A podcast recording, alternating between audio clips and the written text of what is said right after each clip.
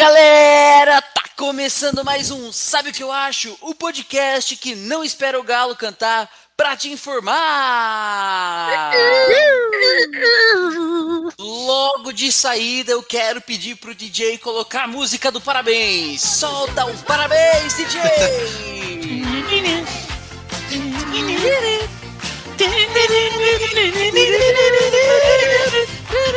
Parabéns, Murilo, nosso querido amigo, amigão. Que felicidade poder comemorar 30 anos da sua vida. É muito prazeroso para a gente saber que chegamos nesse marco especial na sua vida, junto com você, sabendo o que te faz feliz, podendo te proporcionar momentos felizes e recebendo de volta momentos muito felizes com você.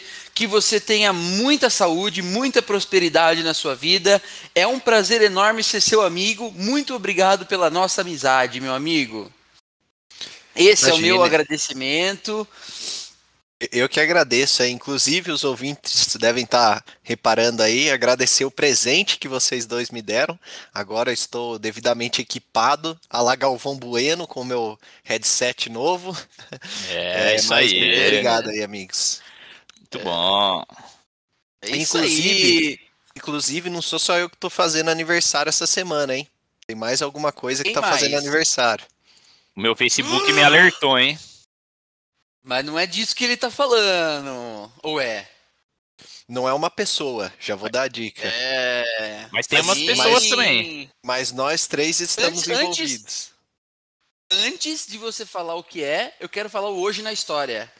E foi milimetricamente preparado. Num dia como esse, lá do ano de 1859, 2 de julho, o relógio Big Bang de Londres dava suas primeiras badaladas. É. E sabe o que dava também as primeiras badaladas, ouvintes, num dia como, numa semana como essa? O Sabe o que eu acho? Uh! Um Aê! ano de programa! Salve de palmas, DJ! Põe a carruagem de fogo, DJ! Isso é top! Gosta da carruagem de fogo. Pois é, meus caros ouvintes, um ano do programa Sabe o que eu acho? E aqui eu vou fazer uma breve retrospectiva. Nós já produzimos 46 episódios com esse. Foram mais de 46 horas dessas doces vozes que vos falam. E a gente tem aprendido muito ao longo do caminho.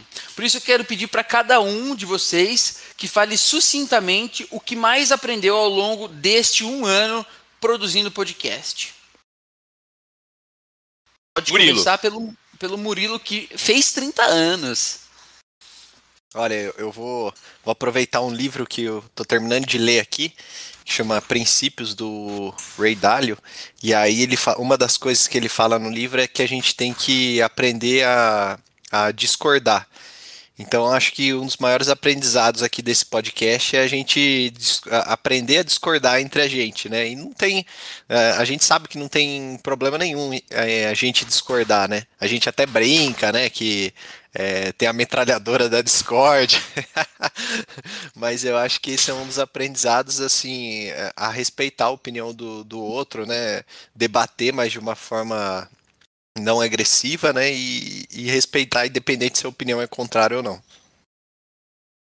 É isso aí. Embora eu quisesse que algumas vezes as discussões fossem mais agressivas, a gente consegue manter tudo na paz. E para você, Felipe Bira, nesse um ano de produção de podcast, o que você mais aprendeu? Cara, nesse um ano de produção de podcast, eu, eu concordo com o Murilo a respeito do, do tema de, de Discord. É uma coisa que eu tenho exercitado bastante e acho que é é importante até na a gente levar para a vida pessoal, vida profissional. Acho que é, as pessoas são muito melindradas em, em, em discordar e, e, discutir. Acham que é, são sinônimos de brigar. Não é. Você ter opinião diferente é coisa natural e é saudável para qualquer tipo de, de, relação que você tenha.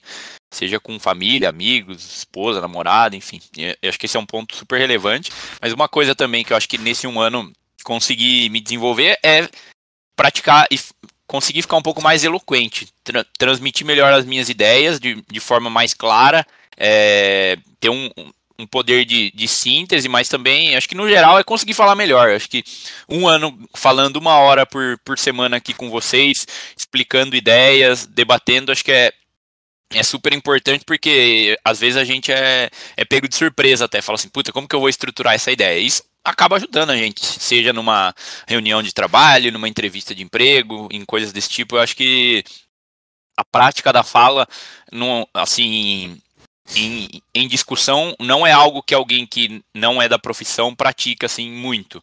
E acho que o podcast ajudou bastante nesse, nesse sentido também, meu amigo. Excelente.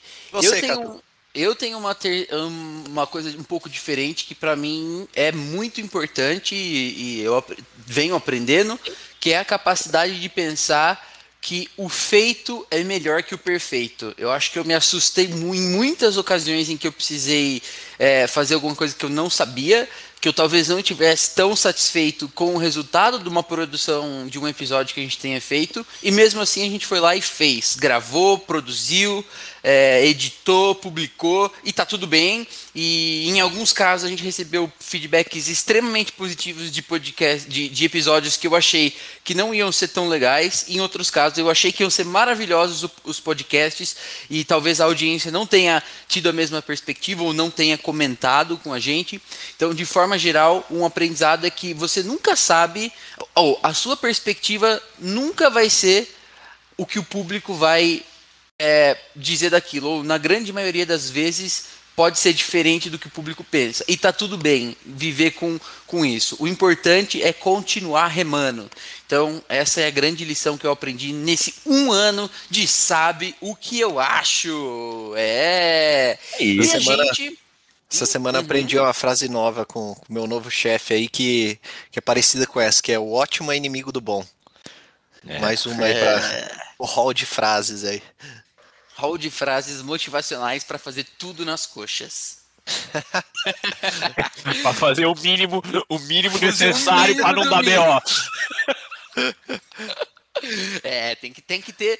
Tem, é, é uma linha, linha bastante tênue essa daí, do, do bom e do ótimo. Mas a gente vai aprendendo com, com o tempo, com os 14 anos para frente que a gente tem. Olha só, também precisamos fazer aqui um agradecimento especial nessa comemoração de um ano. E esse agradecimento é para todos os nossos ouvintes que vêm nos incentivando. Então, muito obrigado, queridos ouvintes, por terem feito a gente chegar até aqui. É, é um enorme privilégio estar na orelha de vocês. Então, muito obrigado aí para quem nos ouve, continua nos divulgando e continua nos ajudando através da sugestão de temas e dos comentários dos temas que a gente discute. Uh!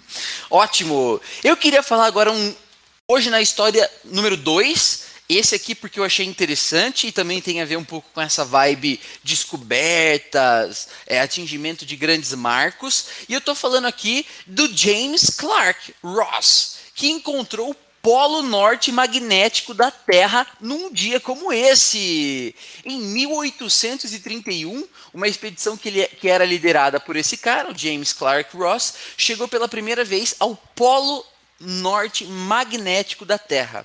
E vocês sabem o que isso significa? A Terra não é norte. plana. É, começa, o polo norte magnético da Terra é o ponto é, na superfície do hemisfério norte, que é lá, no, lá na península de Botia, no arquipélago ártico canadense, em que o hemisfério norte da Terra, em que o campo magnético do planeta aponta verticalmente para baixo. Isso aí. Então, uma Loucura. bússola nesse caso faria o quê? Nada, porque ela é em dois planos e não em três planos. Então, fica aí, fica aí para vocês esse hoje na história, 1831. Muito bom. Não sei se vocês sabem, mas o, o urso polar ele gosta do frio. O urso bipolar às vezes sim, às vezes não.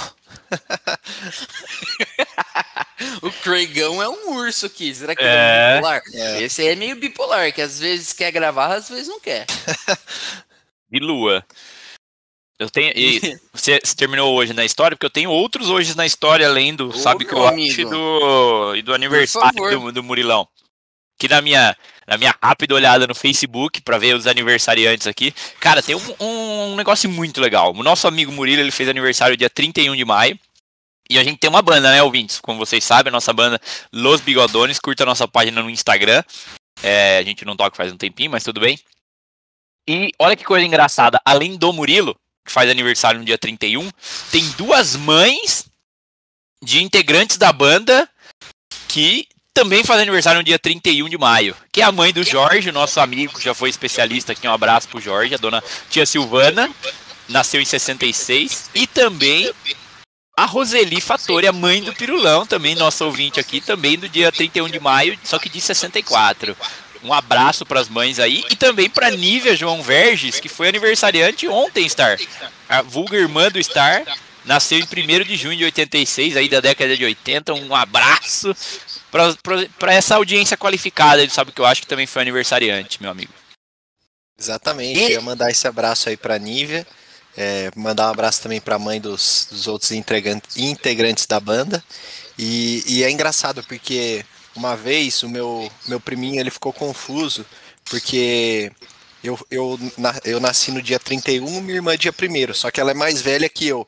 Aí na cabeça dele ele não tava, ele não tava entendendo como é que eu nasci um dia antes e ela era mais velha.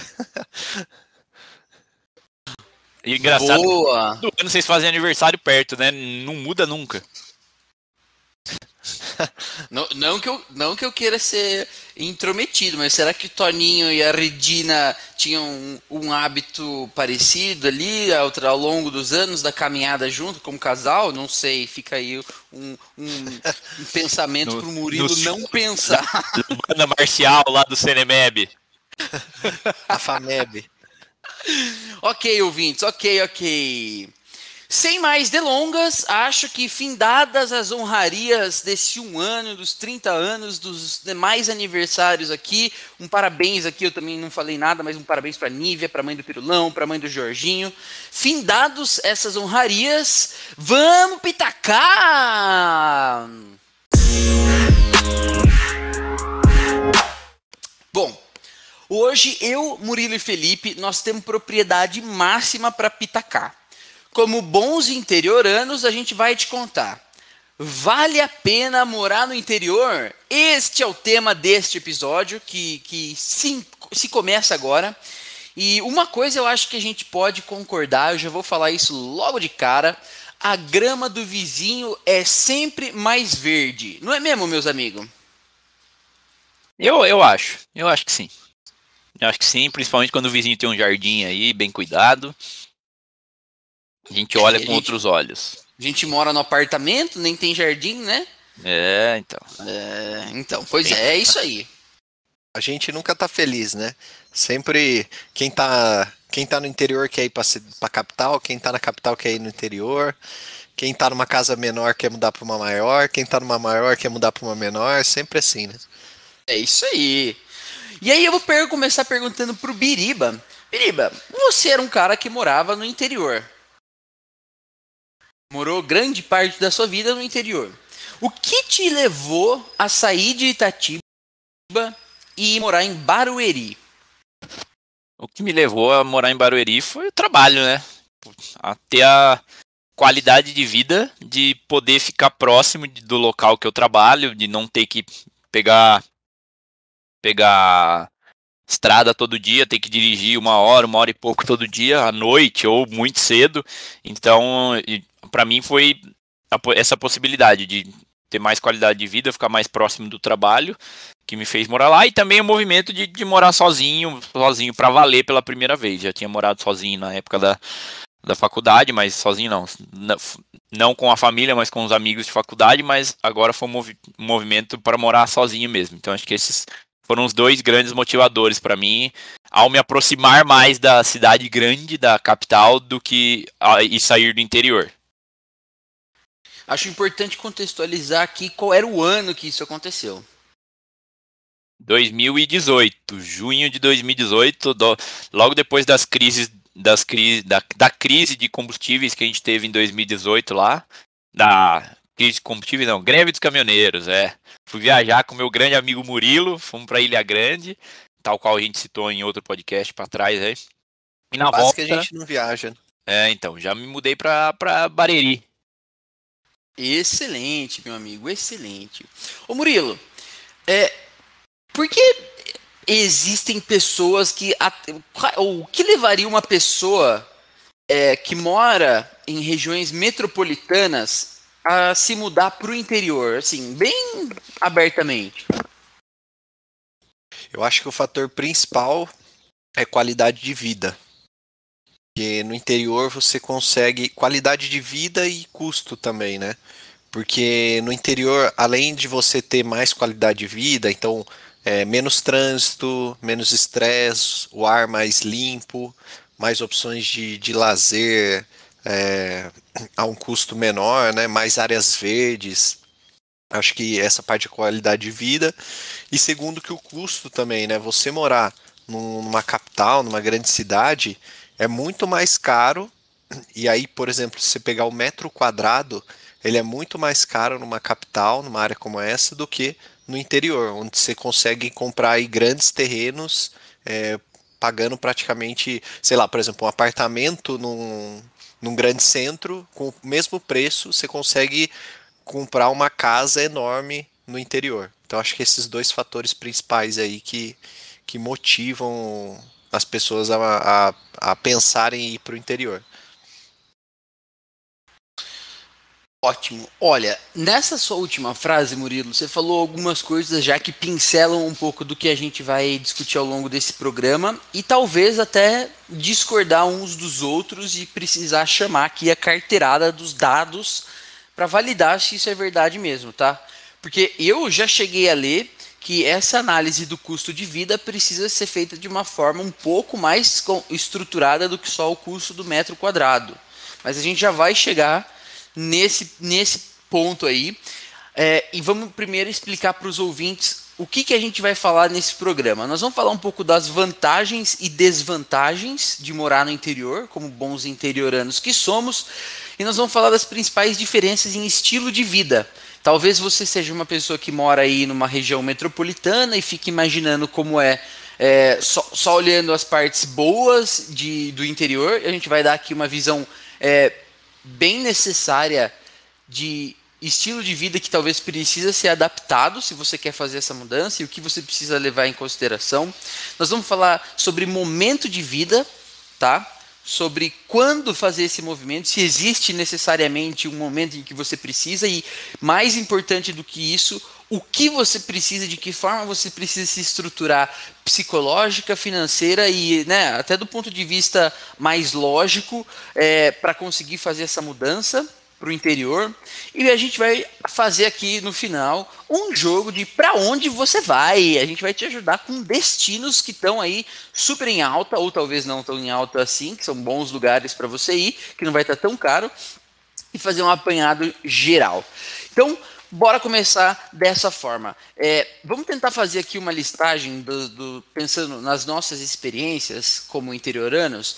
É, quais são as vantagens? é, assim, uma, uma lista mais extensa do que essa que o Murilo falou de morar no interior. O que, qual é a perspectiva sua, Murilo? Além desses pontos, eu acho que uma coisa que é característica do interior e que as pessoas sempre comentam é o fato da gente ser, ser- a gente ser mais receptivo. Então, aquele clima de interior, né, que as pessoas se ajudam, que, que as pessoas conversam uma com as outras, os vizinhos se conversam. Você pega esse clima de, de grandes cidades, a pessoa ela mora com, sei lá, quatro cinco pessoas no mesmo andar do, do prédio dela e nem sequer conhece, nem sequer sabe qual que é a cara da pessoa. E já aqui no, no interior você já tem é, essa amizade com os vizinhos, já conhece de longa data, se conversam, se ajudam, empresta ali uma, é, um- um- Uma uma xícara, de xícara, é, uma xícara de de açúcar, açúcar. é, compartilha um bolo, sei lá, sabe, coisas desse tipo. Então acho que é, uma da- das vantagens que eu citaria, além daquelas que eu falei, era essa. E, e outras vantagens, é, Felipe?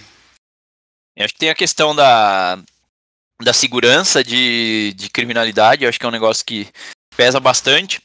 É, a minha namorada é um, é um bom exemplo. Ela mora em, em São Paulo, nasceu, viveu a vida toda.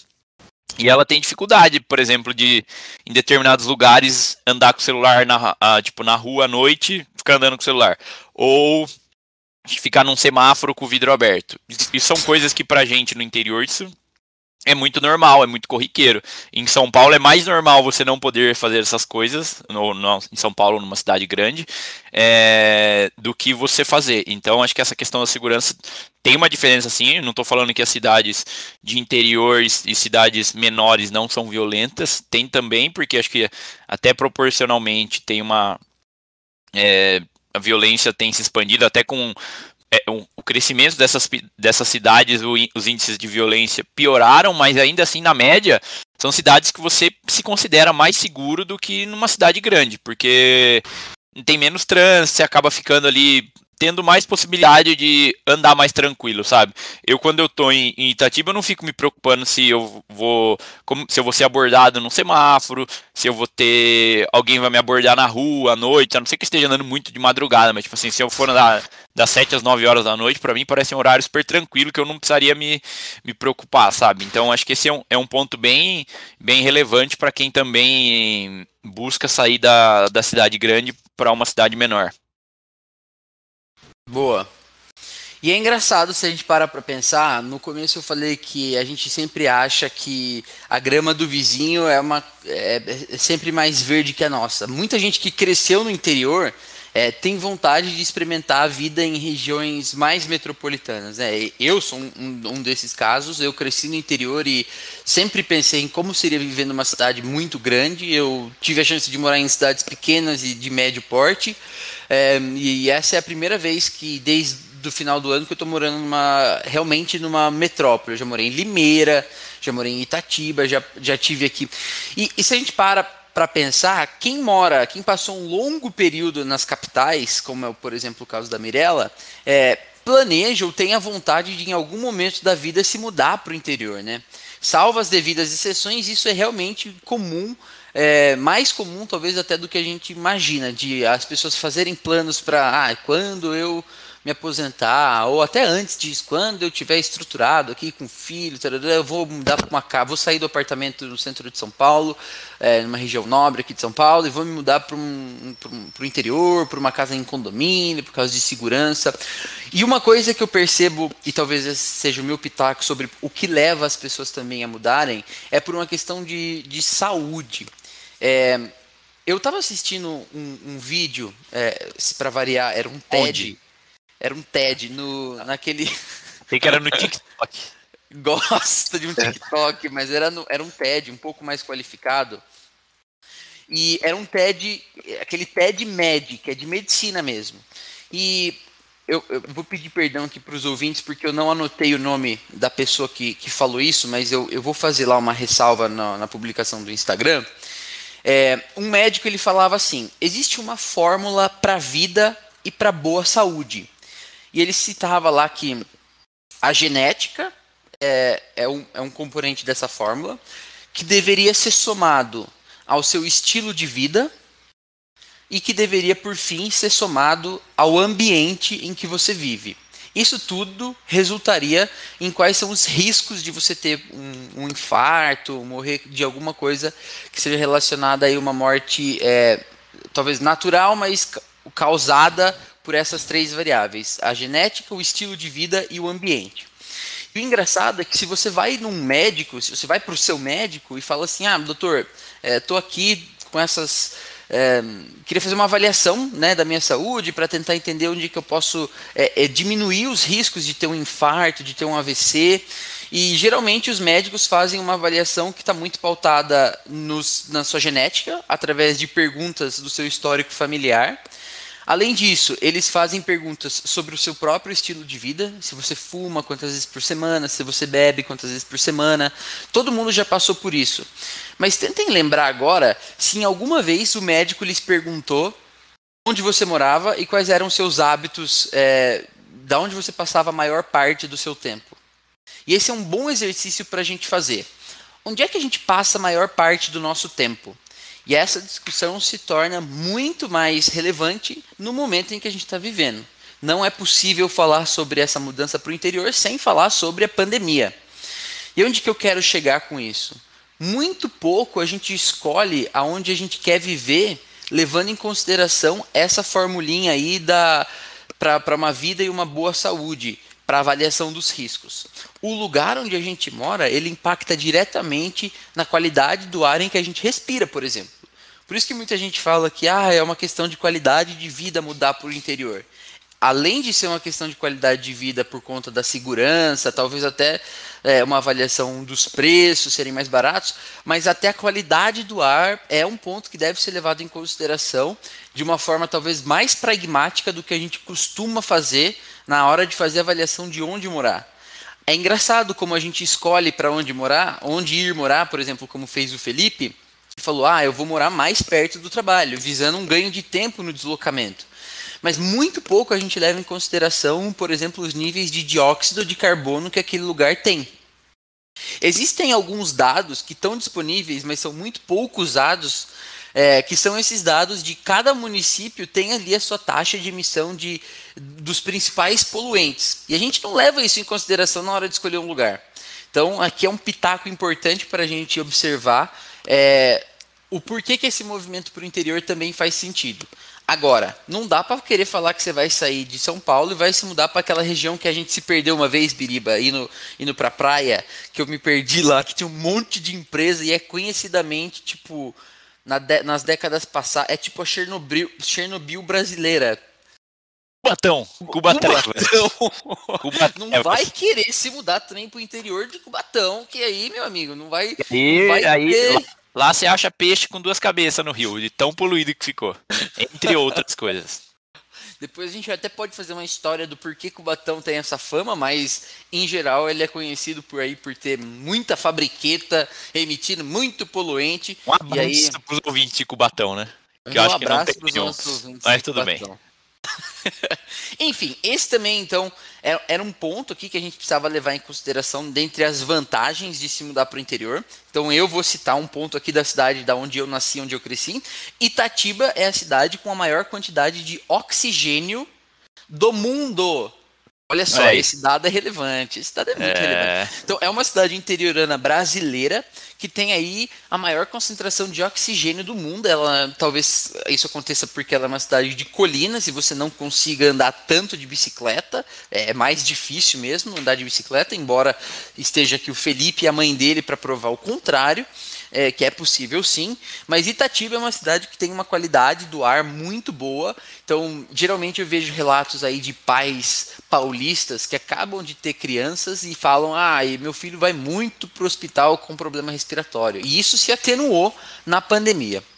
Agora, ainda considerando esse contexto de pandemia e recapitulando o primeiro episódio que, do, do programa que a gente gravou, que foi sobre home office, como se adaptar ao home office, eu queria, Felipe, que você nos desse um contexto do que está acontecendo com o mercado imobiliário interiorano eh, e, e, desse, vamos dizer, êxodo das capitais.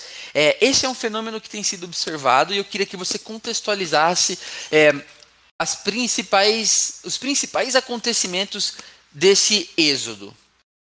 É, eu acho que a gente teve uma, uma queda, o, o mercado imobiliário na, nas grandes cidades ele sofreu um bastante um impacto aí da, da crise econômica causada pela, pela pandemia. Segundo alguns dados aqui, em abril, é, a venda de novos imóveis na capital paulista caiu cerca de 30% em relação a, ao mês de março, isso do ano passado, tá? Que já tinha re registrado uma retração de 36% sobre fevereiro. É, além disso, o volume de negócios totais aí no setor imobiliário também reduziu na cidade de São Paulo como um todo, o que pode indicar que um movimento aí das pessoas não procurando mais locais em São Paulo, até pela falta de necessidade atual de boa parte dos postos de trabalho de você não estar presencial, então isso te permite trabalhar de, de qualquer lugar. E com isso tem surgido algumas novas tendências, que é o que? As pessoas estão procurando é, espaços maiores e, por exemplo, casas em condomínio, casas maiores, é, ambientes mais verdes, até com você possa ter uma variedade de, de opções ali do que fazer, já que a gente tem que ficar em casa o tempo todo agora nessa pandemia, pelo menos deveria, né? Então, as pessoas têm procurado casas maiores. E na cidade de São Paulo, na cidade grande, por exemplo, Rio de Janeiro, é, isso já é mais difícil de ser encontrado, porque é, a densidade demográfica desses locais já é muito grande. É, você não tem espaço para construir um condomínio de casas, por exemplo, lá no centro de São Paulo. Até tem, só que você precisaria demolir prédios históricos. Então, a alternativa dessas cidades é sempre crescer, fazer um, um crescimento aí vertical, com prédios, coisas desse tipo, e ou até em prédios em, em áreas um pouco mais mais periféricas, porque as regiões centrais já estão superlotadas. Com isso, já que as pessoas não têm essa possibilidade de pegar casas ou locais maiores é, em São Paulo ou nas grandes capitais, as pessoas têm procurado mais no interior esse tipo de casas, que tem uma a, a quantidade de pessoas por cidade aí, ó, a densidade demográfica e o tamanho da população das cidades do interior são menores. Com isso, as pessoas estão procurando essas casas no interior que proporcionam mais espaço, em teoria mais qualidade de vida, que você vai ter um gramado, pode ter uma piscina, alguma coisa desse tipo, sem ter pagando mais barato do que você pagaria num lugar menor em São Paulo e ainda com todos esses benefícios aí que o, que o Murilo citou, que eu citei, que o Alisson citou. Mas a ideia é que essas, o que tem acontecido no mercado como tendência é as pessoas estão tá rolando meio que um mini êxodo para o interior aí, as pessoas procurando aí num raio de 80, 100 quilômetros, opções de moradia um pouco maiores, com mais conforto, para sair da loucura da cidade grande. Posso dar um, um pitaco aí, vou dar um, um, um exemplo real que, é, conversando com os novos colegas de trabalho meu agora, eu, eu descobri, né, como agora vou ter que trabalhar em São Paulo, então já já estou conversando com o pessoal. E aí tem dois casos, né, o da, da Priscila e do Luiz, um abraço para eles aí que trabalham comigo. A Priscila, ela ela mora em Campinas, num condomínio. E aí, aí o que, que ela fazia, né? Isso já antes da pandemia. Ela comprou um estúdio em São Paulo, então assim, um, é, o estúdio é um, um, apartamento bem pequeno, assim, é, bem simples. E aí ela passava a semana em São Paulo, né? Que é durante o trabalho dela. E ao final de semana ela voltava para casa para ficar com, com o marido e com os filhos é, no condomínio. Então, assim, é, ela acabava usando ali uma opção é, bem usual ali para poder trabalhar, mas aos finais de semana ela se refugiava no interior. E outro caso, que é o do Luiz, é, que ele mora em, em São Paulo, mas dado o,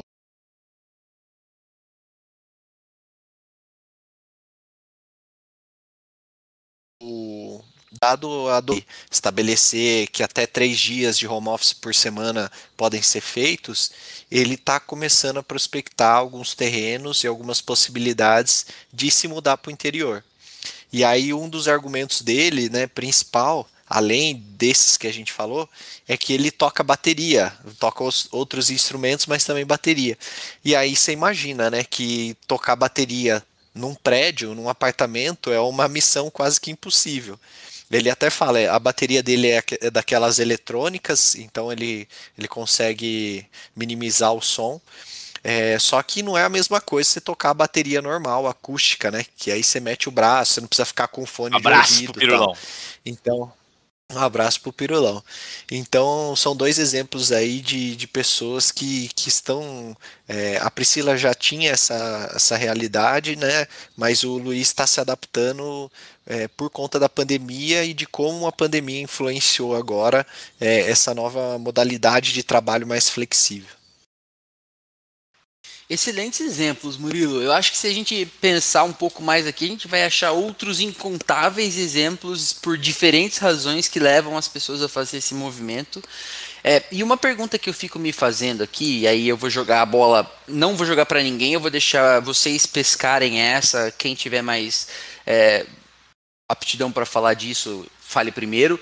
Mas é inevitável pensar na seguinte pergunta o interior tem a infraestrutura necessária para receber esse montante de pessoas que está saindo é, de regiões metropolitanas, de capitais. Vamos pegar aqui o caso de São Paulo, né? Vamos pegar o, o estado de São Paulo, que eu acho que, de acordo com a estatística do Sabe o que eu acho, é onde está a, concentração maior de ouvintes, embora a gente tenha em vários países, mais de 12 países aqui, fica merchando, sabe o que eu acho. Mas é, vamos pegar São Paulo. As pessoas que moram na cidade de São Paulo e vão para o interior. O interior paulistano, ele tem capacidade para receber todo, todo esse contingente de gente que está migrando da cidade grande para o interior? E antes de vocês responderem, eu gostaria de dar aqui alguns números para vocês é, pensarem aí. Primeiro número. Teve uma pesquisa que foi feita pela FIA, Fundação Instituto de Administração, que falou que é, 22,4% dos brasileiros trabalham em um tipo de trabalho que, lhe, que lhes permite 100% da adoção é, do home office em tempo integral, não tem problema, o trabalho deles não é prejudicado por isso. O que é um número relativamente baixo, se a gente coloca em comparação com os 86 países que foram alvos dessa pesquisa. O Brasil estaria em 40, na posição 48, na 48ª posição, dos países com mais habilidade para o teletrabalho. Então, esse é um primeiro dado.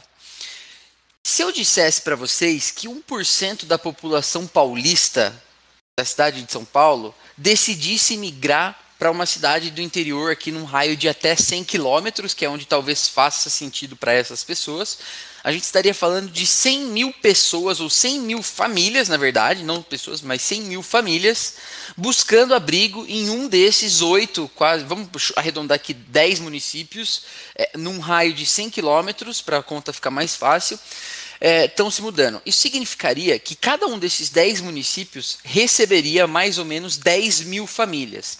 Ou seja, seriam 10 mil novas residências em cada um desses 10 municípios estariam recebendo uma nova, uma nova família da capital paulista para ir, né, para se estruturar no interior. E aí eu queria perguntar para vocês, na, no conhecimento interiorano de vocês sobre o interior paulista, vocês acham que o interior tem a capacidade de absorver isso e tem a infraestrutura necessária para receber esse contingente de pessoas?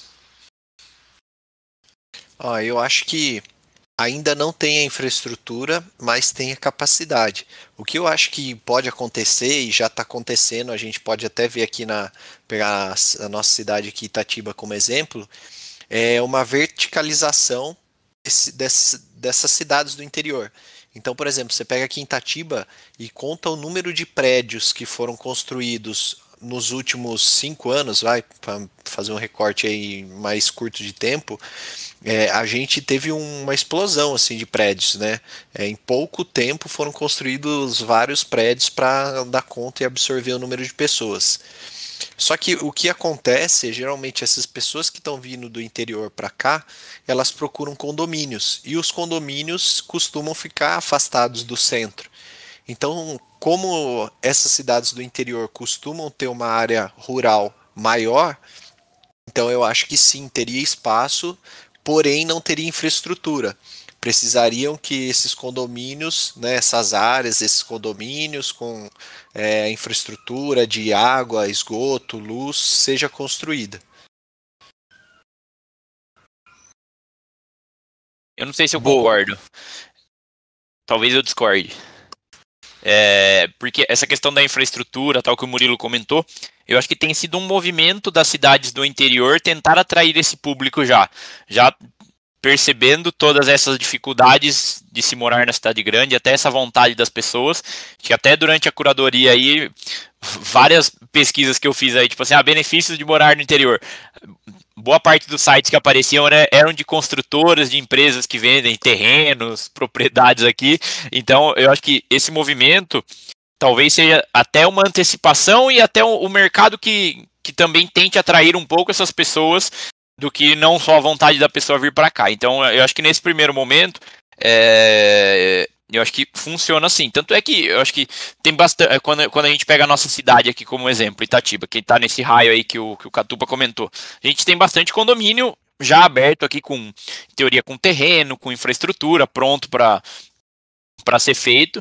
Eu acho que tem algumas oportunidades de infraestrutura e de entretenimento que talvez possam ser melhoradas, que aí isso aí depende um pouco mais da administração pública do que da não só da administração pública, mas acho que até do, do, do, próprio comércio da cidade. Mas isso eu acho que é uma coisa que também acaba crescendo com o tempo. Ao você ter mais pessoas de fora numa cidade menor, o PIB da cidade melhora e com isso a, você passa a ter mais demanda por alguns serviços, por alguns produtos, isso acaba também dando uma, uma circulada aí no, nesse movimento. Então, eu acho que tem bastante cidade que está pronta, assim, e que acho que não tem, não tem, não teria grandes problemas para esse tipo de, de movimento, Catupa. Então, eu discordo parcialmente.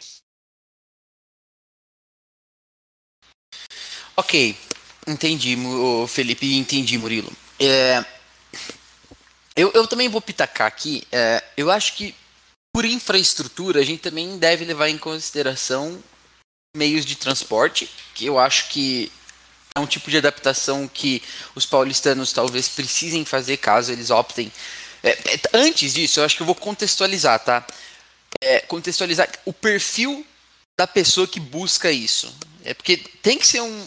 Gente, quem muda do, da capital para o interior geralmente tem grana, tá? Assim, de bate pronto. É uma pessoa que já, já tem uma grana aí, é, não Bom. anda de transporte público. Mas para mim o paradigma tá exatamente aí, entendeu? Não precisa ser uma pessoa agora com essa questão da, da pandemia, da gente possivelmente mudar o estilo de trabalho, não é necessariamente uma pessoa multimilionária ou já ah, com, não, a, é, com, a, vida feita. Eu, eu, acho que acho que essa chavinha se, mudou, sabe? Se exemplo, torna uma... mais, mais plausível até para novos casais que talvez não estivessem num momento de vida de mudar, mas acabam de ter, sei lá, um filho e querem construir a vida no Do interior. Que é uma né? pessoa que já está se aposentando, os filhos já na faculdade, alguma coisa assim.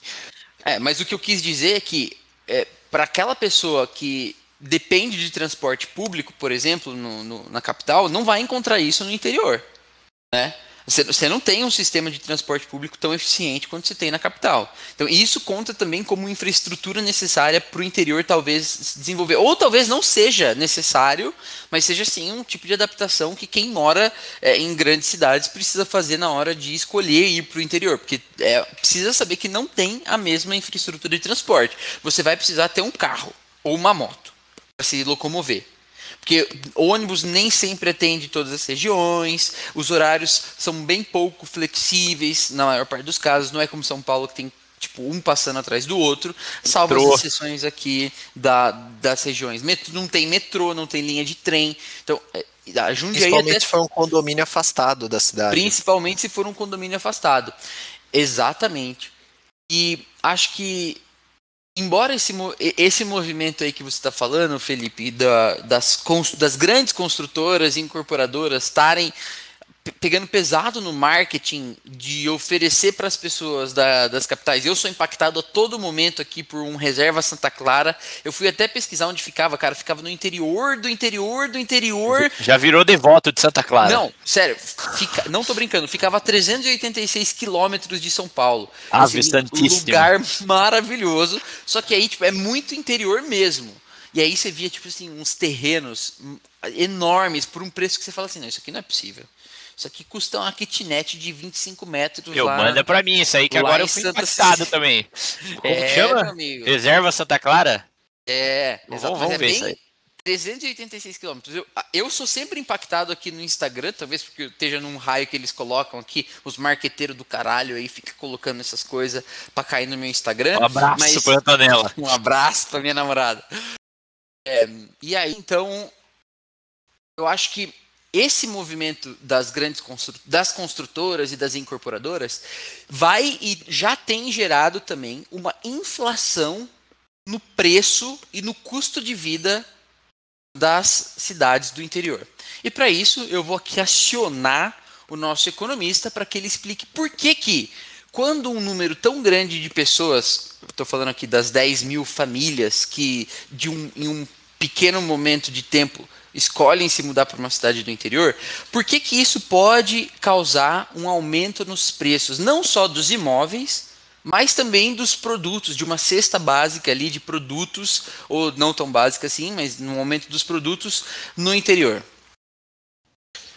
É, o conceito mais básico por trás disso é o que é a chamada lei da oferta e demanda. Se você não tem uma oferta, é, se você tem uma oferta é, estática, né, ou seja, você não aumenta a oferta, mas a demanda aumenta, ou seja, aumenta o número de pessoas querendo comprar ou usufruir daquele serviço, consequentemente o preço aumenta. Então vamos imaginar que você é, vende um produto ou um serviço por 10 reais.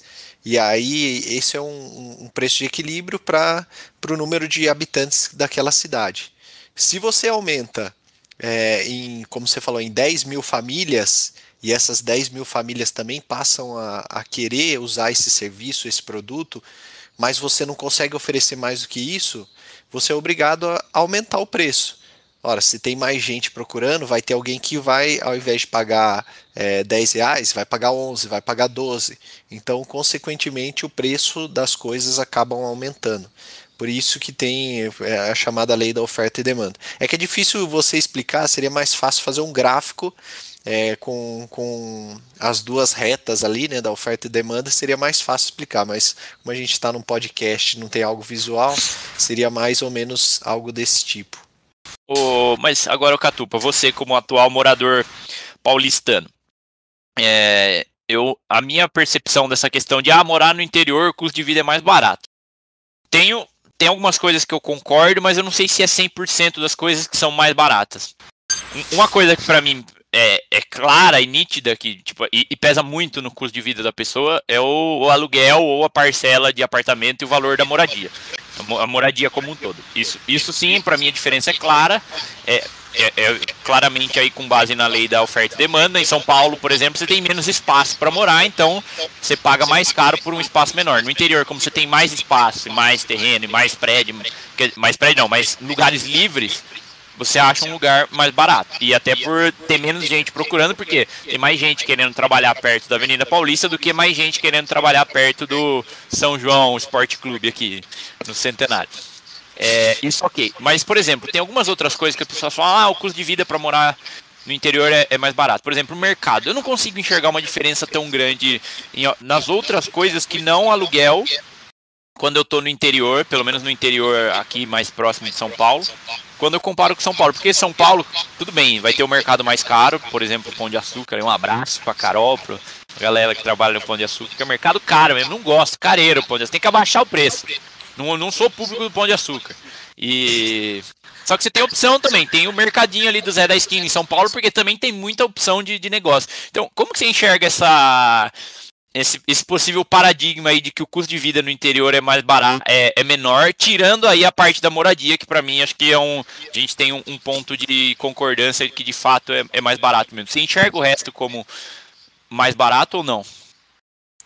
Eu não. É, olha, eu enxergo. O interior tem preços melhores para mercado, sim, tá? Eu vou dar um exemplo aqui de uma cesta de produtos restrita, não vou pegar aqui o mercado inteiro, mas eu vou falar de um caso que é, tá, é muito nítido para mim.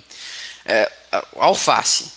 Alface lavado, já no saquinho, lá, lá perto do mercado de casa, de uma fazenda que vem de uma cidade vizinha, de Morungaba, é a cidade, vai lá para o mercado de Santo Antônio.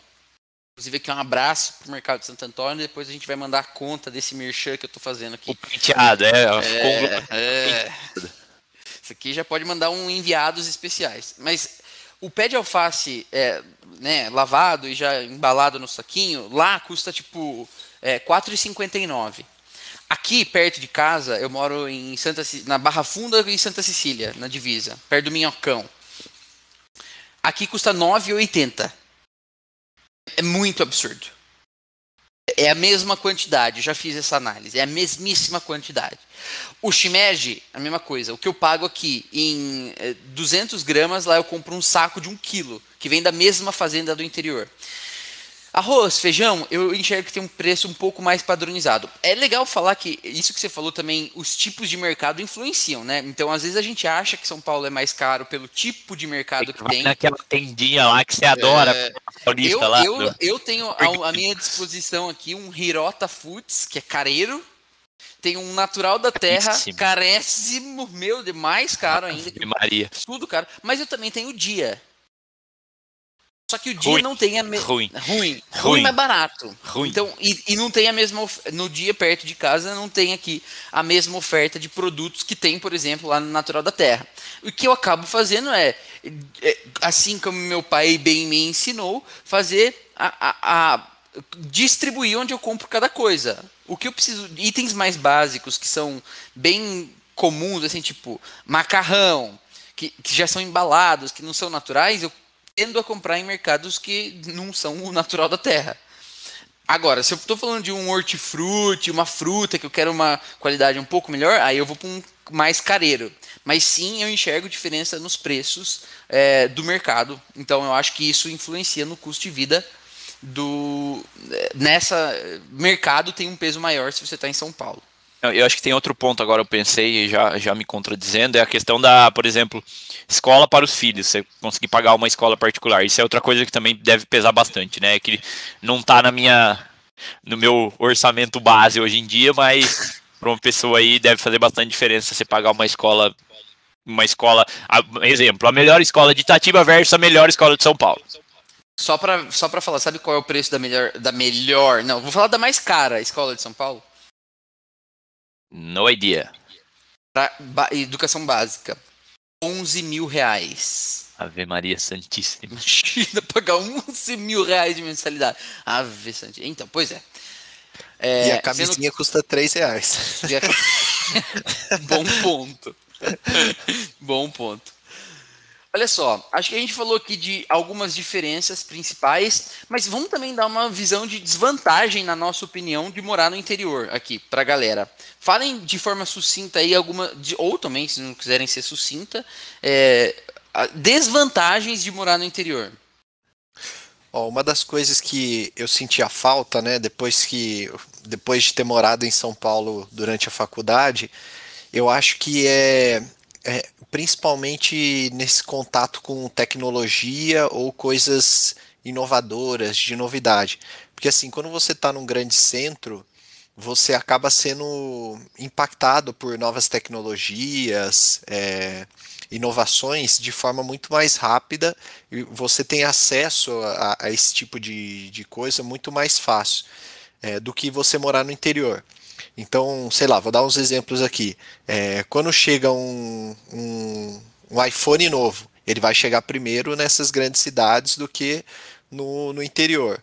Ou então, vocês se lembram de quando deu aquele boom dos patinetes elétricos ou carros compartilhados? Eles chegam primeiro na grande cidade e depois eles vão chegando para o interior.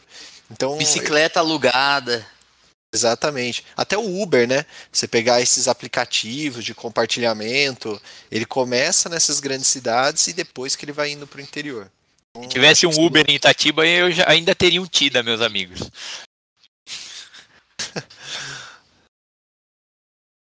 É verdade. Desvantagens. Eu É. concordo com tudo isso que você falou, Murilo. Acho que você foi bem no ponto. É, eu acho que tem algumas, alguns pontos, por exemplo, a, a questão de. No interior, é, mas talvez isso esteja mudando um pouco. Tem a- algumas pessoas falam da falta de privacidade, todo mundo se conhecer e tal. Só que com, hoje em dia tem muitas pessoas aqui na nossa cidade que a gente não conhece mais, que acabaram vindo pra cá, a família vem pra cá e isso acabou mudando. Mas ainda assim a gente pode cair no erro, por exemplo, de comentar. Ou no, comentei num outro episódio aqui da síndica do prédio que porventura descobri que ela é prima da mãe do Murilo, né? É, aí, ó. Isso pode acontecer. E, tipo, em São Paulo é muito mais difícil. É, por exemplo, você vai num. é- É muito difícil você encontrar, por exemplo, um ex-namorado seu no, num. Numa, Supermercado. Num, num restaurante em São Paulo. Só que você tá no interior, você pode, a chance é muito maior, porque você tem opções menores de, bar, de, de entretenimento, que aí já é outro ponto, que eu acho que uma pessoa que está acostumada a sair bastante numa cidade grande, curtir, ir para várias opções de restaurantes, gourmet, várias opções de balada tal. Quando você vem para uma cidade do interior, você vai você entende que tem menos disso, porque a, a demanda é menor de fato. E daí você acaba tendo um pouquinho até de repetição. Só que isso aí, por vezes, pode ser. Pode não ser um problema. Você pode falar assim, pô, gosto de ir no mesmo bar sempre. Então, é, pode também não ser uma desvantagem, mas é costuma ser um ponto que as pessoas que as pessoas reclamam. E tem aquela, aquela glamorização, né? Tem um cara, ai, tô aqui, a vida é muito pacata, gostava do, do agito da cidade grande, da correria. Ah, vai plantar batata. já, já soltou as garrinhas, já, já tá enviesado esse ah, programa cara, que a assim, já sabe. Ah, e aqui a cidade é muito parada, não sei o quê. Ah, vai tomar no cu, quer ficar três horas no trânsito lá, fica. Seu corno. ah, ela sabe pra que, mim. Você sabe que essa, essa questão aí do entretenimento tem, tem um negócio que é de, por exemplo, uma cidade grande, a qualquer hora do dia, você consegue um, uma opção de alimentação da mais variada possível. Sei lá, você quer comer comida chinesa três horas da manhã. Vai ter algum lugar que está vendendo e você consegue pegar. Isso já é eu diferente acho, no interior. Eu acho isso um grande mito. Eu acho que tem, só que para mim o, tem essa possibilidade, só que a diferença é as pessoas não fazem isso. As pessoas querem ter, mas elas não usam. Eu acho que esse é um, é um dos grandes mitos também. Tipo assim, ah, eu quero eu não vou ter tantos restaurantes assim, só que a pessoa não vai todo final de semana para um restaurante coreano, sabe? O cara que vai comer no McDonald's vai comer em casa. Tipo, igual piscina no prédio. É diferente você ter a opção e usufruir sempre da opção. Exatamente, Nossa, é o exemplo do piscina no prédio. Agora você foi cirúrgico, beriba. Acertou na mão. Nossa, excelente frase. Depois eu até queria que o editor copiasse essa frase e deixasse salva lá pra gente usar em diferentes. Você ter, como que é? Como que você falou? Eu, já esqueci, mas é, é tipo, é, é, diferente. As pessoas querem ter é. disponível e usar. Ela, é, não, ela, ela quer saber, ela sabe que ela tem, mas ela de fato não usa. É o exemplo que o Murilo deu da piscina no prédio. Tipo assim, pô, vou pegar um, um, um prédio com uma piscina academia foda. Só que o cara vai na academia três vezes por, por ano. Tipo, sabe? É um. É. Tenta colocar concordo. na balança algo que no fim das contas não vai fazer tanta diferença para aquela pessoa. Esse é o sábio que eu acho. Cada pitaco de excelência. Excelente. Bom, já ficou claro que a gente acha que é melhor morar no interior. enviesados, um pouco enviesados. Enviesados totalmente, mas e daí? Esse é o nosso programa, é o sábio que nós achamos. Já mandar um abraço para minha sogra aqui, falar que vamos morar longe dela sim. Se ela quiser, ela que venha pro interior. Ixi, ficou aqui. Tá. Vamos Bom, ver se beleza. ela é ouvinte. Vamos ver se ela é ouvinte. Olha só, é, acho que a gente já pode ir se encaminhando para a etapa final aqui, para onde você iria, que é onde nós, como é. bons pitaqueiros aqui, vamos dar pitaco de para onde você pode ir, que não uma região metropolitana, que não a capital de São Paulo ou a capital de qualquer lugar. Então eu quero, vamos deixar bem aberto esse, esse jogo, tá? É, pensa numa capital e fala o interior respectivo daquela capital. Você pode falar, sei lá, Cambará do Sul. Pode falar, não tem problema. É, fala no interior aí. Nós vamos falar aqui é, em rodada, né, Felipe? Nós vamos fazer assim: eu falo um, Felipe fala outro, Murilo fala outro, começando pelo Murilo, que é o aniversariante, depois o Felipe, que é o mais velho, e eu, por último, que sou o mais careca. Então, nós vamos fazer dessa forma. É, então é isso. Para onde as pessoas, para onde os nossos ouvintes, Murilo, lembre de tirar do mudo, podem ir. Bom, para começar então, vou falar de, de São Paulo. É, eu fui recentemente, eu fui para Analândia, onde tem o Morro do Cuscuzeiro, interior de São Paulo. E lá, cara, te, te, tinha um condomínio que estava ficando pronto, um condomínio que ficava de frente para esse morro. Então, eu se fosse comprar um lugar Pra, tipo assim, se acordar de manhã e ter aquela visão, eu compraria nesse condomínio aí que chama é, Cuscoville. Depois vocês procurem no Google aí a visão. Uh, esse condomínio chama Cuscoville. Muito bom. Eu vou falar de São Paulo também. Eu vou colocar uma opção aqui que é um pouco mais próxima. Aí já pensando nessa modalidade de dois, três dias na semana em casa, com um trabalho híbrido, você tendo que ir para o escritório e tal, eu vou sugerir a cidade de Campo Limpo Paulista. Ave Maria. Santíssima. Vou sugerir a cidade de Campo Limpo Paulista, que é uma cidade que tem alguns preços de de casa, de casa em condomínio, sítio, preços super bons e tá num raio ali que você em, sei lá, em 45 minutos você chega na entrada de São Paulo, 40 minutos, então acho que é uma, uma baita de uma opção. E é uma cidade não tão grande já como, por exemplo, Jundiaí, que seria um, um, bom pitaco também, mas tem uma certa afetividade aí por Campo Limpo Paulista, então, e já vi, vi vários condomínios, chácaras lá, então acho que seria uma boa opção para você aí, ouvinte, quer vir pro interior, procura uma, um sítio em Campo Limpo Paulista que é top, Campola. Sugeriria que as pessoas fossem para Morungaba, é uma cidade bem do interior aqui de, da região de São Paulo.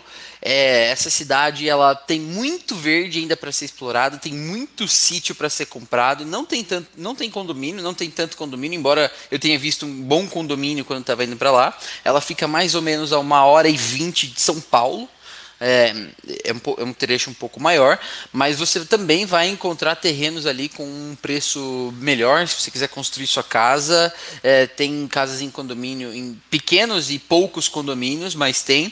E ela tem uma entrada exuberante e diversas opções pequenininhas de é, restaurantes, essas coisas ali, mas é bem próxima aí a grandes centros como São Paulo, é, Jundiaí, assim, Campinas e assim por diante. Ok, essas são as nossas dicas. Agora mais uma rodada, jogo rápido, vai. Aí, jogo rápido sem muita explicação. Agora um meio fora da caixa, assim. Pra qualquer lugar que você iria, vai.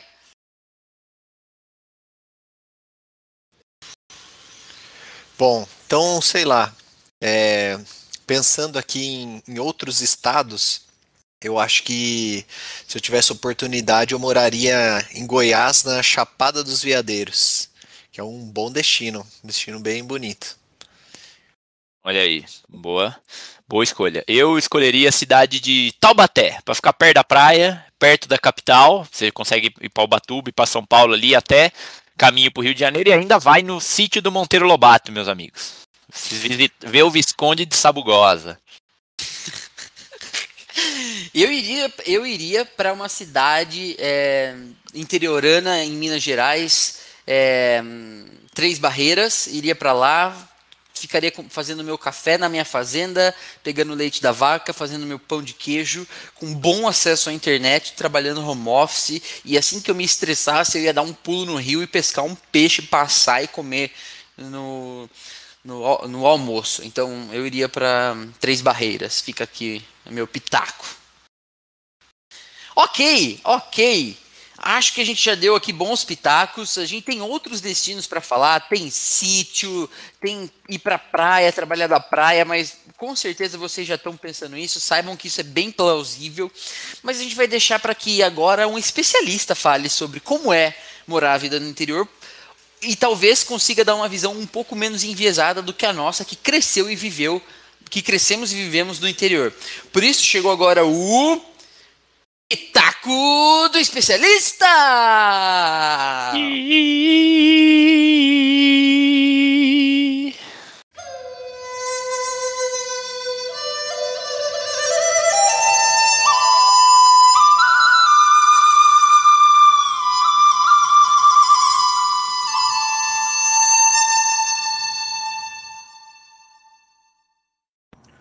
Tudo bem, pessoal do Sabe Que Eu Acho?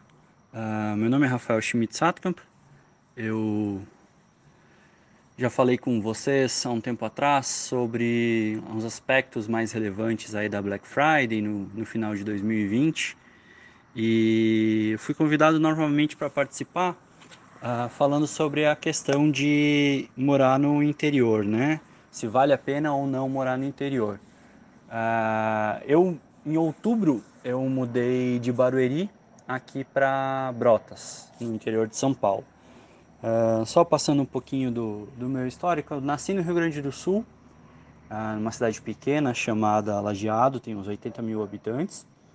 Eu, depois eu me mudei para Bento Gonçalves, morei lá três anos, que é uma cidade turística na Serra Gaúcha.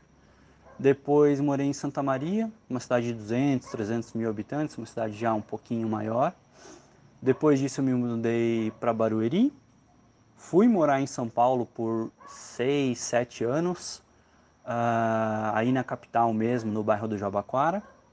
Depois retornei, morando novamente em Barueri, aí na região metropolitana. E em outubro do ano passado eu decidi mudar aqui para Brotas. Uh, bom, falando um pouquinho de uh, vantagens, desvantagens, né? Eu acho que é uma questão muito pessoal, depende muito do perfil de cada pessoa. Uh, eu acho que a principal diferença numa cidade de interior, pelo menos onde eu estou morando, né, que é Brotas, é nível de segurança, uh, o nível de preocupação com a segurança ele é muito menor. Uh, eu não tenho problema nenhum em sair caminhar à noite na rua com os meus cachorros, aqui no interior, por exemplo. Uh, se eu esquecer alguma coisa na rua, ou se eu precisar parar o carro na frente de casa, entrar em casa e sair rapidinho, eu não tenho medo que meu carro vá ser roubado. Uh, então isso é uma gigantesca vantagem. outra vantagem é talvez proximidade com as pessoas, né? Quem mora em São Paulo sabe você conhece os seus amigos, você não conhece as pessoas da cidade, né? Você tem ali um círculo de amizade, ah, mas os lugares que você frequenta, você não conhece as pessoas e você não vai conhecer as pessoas. Ah, aqui é diferente, você conhece o dono da quitanda, você fica amigo dele, você conhece a história dele, ah, você conhece do mercado, da loja que você frequenta, do bar que você mais gosta de ir. Então, os relacionamentos eles são muito mais próximos. Essa é uma, é uma outra vantagem, assim, você conhece e é conhecido. Uh, então, é, para quem gosta disso, é interessante. Óbvio que uma cidade pequena também tem muito mais falatório, né? Mas é aí um, um contraponto dessa situação. Uh, e uma coisa que eu penso muito é, às vezes as pessoas falam, ah, não, mas em cidade grande tem muito mais opção, tem shopping, tem cinema, tem teatro. Quantas vezes a gente de fato no ano vai no cinema? Quantas vezes de fato no ano a gente vai no teatro? Às vezes é muito pouco. Eu, pelo menos, sou uma pessoa que não gosta muito de sair. Shopping eu ia super de vez em quando, talvez uma vez por mês. Ah, teatro, o máximo uma vez por ano, cinema também. Então depende muito do, do seu perfil, né? Ah, e outra, outra coisa que é, é diferente é a cultura, né? Ah, eu brinco que eu praticamente mudei de país quando eu saí do Rio Grande do Sul e vim para São Paulo, porque a cultura é completamente diferente, né? Ah, os relacionamentos eles são baseados em coisas diferentes. Ah, o, o jeito de falar, o jeito de, de, de, se portar, ele tem que mudar, porque senão as pessoas podem te entender um pouquinho errado. Então foi uma mudança. E agora de São Paulo para o interior de São Paulo, eu também percebo essa diferença de cultura mesmo. É, é diferente. São Paulo as coisas são mais diretas, mais impessoais. Aqui, se eu entrar numa loja e disser, ah, eu quero isso, aquilo, aquilo, outro, e sai fora, as pessoas vão me entender como arrogante, como prepotente. E em São Paulo a, a coisa é assim, você não conhece as pessoas, então é, é normal as coisas serem assim, mais impessoais, né? Então foi um, uma adaptação aí que, que acabou sendo importante para mim aqui. Ah, uma, outra, uma outra coisa é às vezes o ritmo, né? Ah, quando você está em São Paulo, mesmo em Barueri também, que é grande metrópole ali, você está no frenesi, né? Você está acelerado, tudo é acelerado. Você sai de casa, você vai ficar pelo menos meia hora no trânsito. Uh, aqui na cidade que eu tô, em meia hora eu dou a volta na cidade, não tem farol, para você ter uma ideia. Então é uma cidade bem pequena, uma cidade turística conhecida, mas é bem pequena. Uh, mas eu acho que, é, né, de novo, é, é uma questão pessoal. Assim, eu gosto muito de, ter mudado. Eu estou muito feliz com a minha mudança.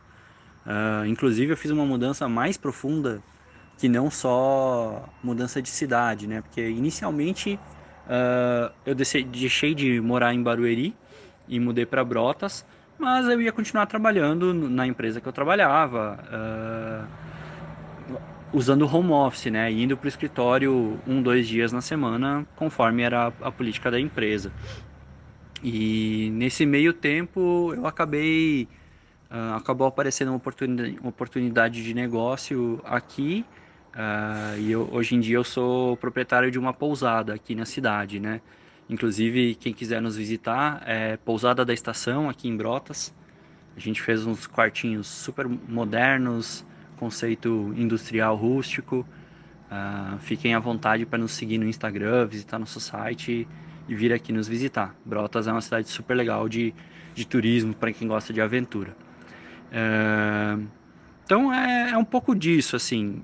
Uh, ritmo, as principais diferenças que eu vejo é ritmo, segurança e a questão da, da impessoalidade, né? São os três principais pontos assim que para mim mudaram muito. Uh, tem quem goste de, de ritmo, de impessoalidade, uh, de, de, talvez né, nunca conseguir ter um momento de silêncio. Uh, no interior já a coisa é diferente. Se você quiser ser muito acelerado, as pessoas vão te achar estranho. então, resumidamente é isso. espero que eu possa ter contribuído com as pessoas que estão aí decidindo se mudam ou não para o interior. Uh, eu, pelo menos, estou muito feliz com a minha tomada de decisão e bastante satisfeito. E, mas é isso. Mas é importante você ver para onde você vai mudar, né? Às vezes você muda de uma cidade grande como São Paulo, mas sei lá, você muda para Jundiaí. Talvez a diferença não seja tão grande. Uh, uma cidade muito pequena, às vezes sem infraestrutura nenhuma, talvez também não é tão legal. Brotas, por ser turística, tem uma infraestrutura, infraestrutura bacana. Então, saúde é super legal, você consegue ser atendido pelo SUS, não é uma coisa uh, inviável, né, como seria em São Paulo. Uh, então é isso, espero ter contribuído. Então é isso, pessoal, espero ter contribuído e que vocês possam tomar aí a decisão, quem tiver pensando em, em mudar ou não para o interior, que vocês possam tomar a decisão aí com um pouquinho mais de informações. Um abraço Sucesso para todos. Saúde.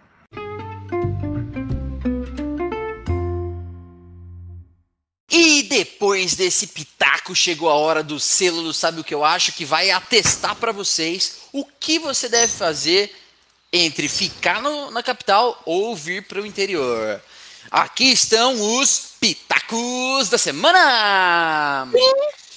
Lembre-se sempre da fórmula de uma boa vida e de uma boa saúde que é composta pela somatória do pelo somatório dos seguintes fatores: boa genética, estilo de vida e ambiente.